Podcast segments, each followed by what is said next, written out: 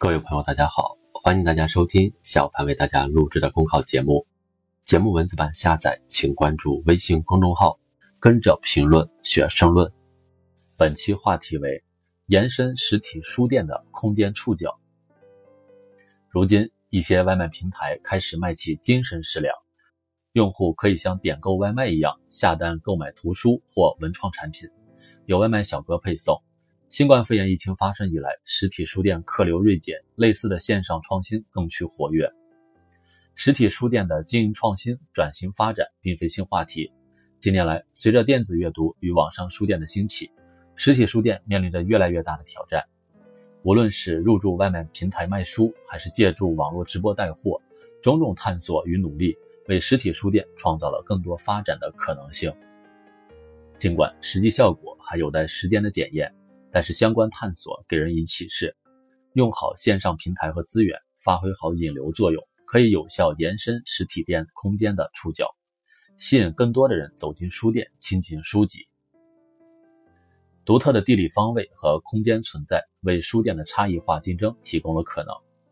在电子阅读、网上书店的包围中，如何挖掘近的潜力，深耕社区资源，可谓实体书店突出重围的关键。除了少数影响力超群的知名店面外，大多数实体书店必须依靠周边的客流。无数书店的发展过程证明，不因地制宜则难存，千篇一律则难兴。因此，必须有针对性的做好功课。一定距离内的潜在读者，他们有怎样的知识背景，怎样的阅读需求，怎样选书、布置店面、提供附加服务，才能更好的服务这些近处的读者。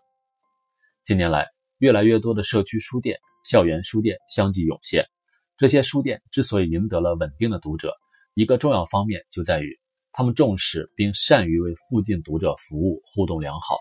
从这个意义上说，拓展实体书店的发展空间，并不意味着无视距离，试图把远处的消费者尽可能拉到店里，而是要以更加绵密的触角去深度感知一定距离内的潜在读者。进而充分了解他们的需求，更好的满足甚至引导他们阅读。当然，并不是说一家书店落户在某处，周围的读者就会自动汇集而来。与外卖订餐相似，实体书店也受制于距离的运作逻辑，与所能触及的读者距离近些，再近些，与读者的精神联系紧些，再紧些，才能积累自身的竞争优势。为此，那些有助于打开空间触角。与潜在读者交互的方式都不妨尝试，外卖、直播、读书会、文创空间，这些已经不再仅仅是增加经济效益的途径，而是一家实体书店得以立足扎根、形成差异化风格的社会资源。打开空间触角，挖掘近处的潜力，修炼内功，因地制宜，才有助于形成独特风格，真正的赢得读者。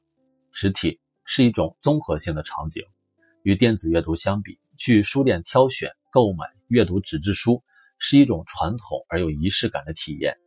与网上书店相比，进入一个可以驻足的空间，并在这个空间中人与书相依、人与人相处，也是难以替代的。因此，尽管科技加速发展，社会不断变迁，纸质书的印刷并未如一些人当年想象的那样被取代。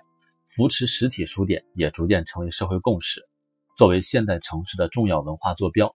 实体书店不仅是销售场所，更加呼应着人们的精神生活。一批充满生机活力的实体书店，如星辰散落在城市的空间，共同承托着一个文明的书香社会，创造良好的环境，让实体书店更好融入当代生活，在竞争中存续发展。这也体现着一个地方文化建设的诚意和内功。本节目所选文章均来自人民网、求是网。学习强国，申论复习，请关注微信公众号，跟着评论学申论。